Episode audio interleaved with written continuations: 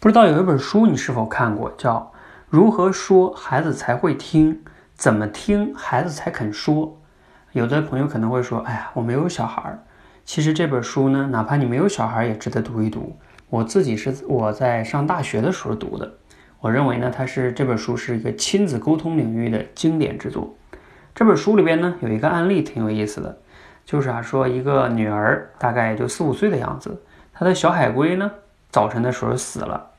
那作为家长呢，怎么样去安慰这个女儿？那女儿就来跟爸爸说嘛。那你想想哈，如果是你，你会怎么安慰呢？啊，他这个书里边呢，先提供一种大家常用的一种方式，就是这样的。比如说，女儿跟你说：“爸爸，我的小海龟今天早上死了。”爸爸一般会说什么呀？哦，别难过，宝贝，是吧？然后呢，这个女儿肯定就哭了嘛。那这个时候呢，爸爸会说什么？别哭了，哎呀，不就是一只小海龟嘛。啊，你越这么说呢，这个女儿就哇哇大哭啊。这个爸爸呢就更更着急了，是吧？别哭，别哭，别哭，我再给你买一个不就行了吗？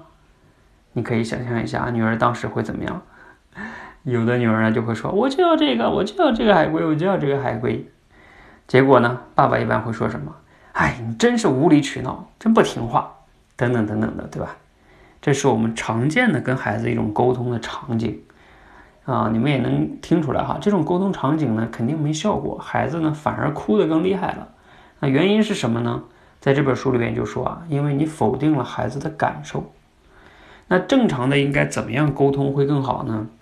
比如说孩子说完了啊，爸爸爸爸，我的小海龟早晨死了，爸爸应该说什么呢？哦，是吗？哇，真没想到会发生这样的事儿。然后呢，女儿会说什么？我还教他玩游戏呢。爸爸说：“嗯，看得出来你们在一起玩的确实很开心。”然后呢，女儿会说什么？他可是我的好朋友啊。嗯，爸爸会说什么？爸爸说：“啊，失去朋友确实是让人挺难过的。”你看是不是理解了孩子的感受？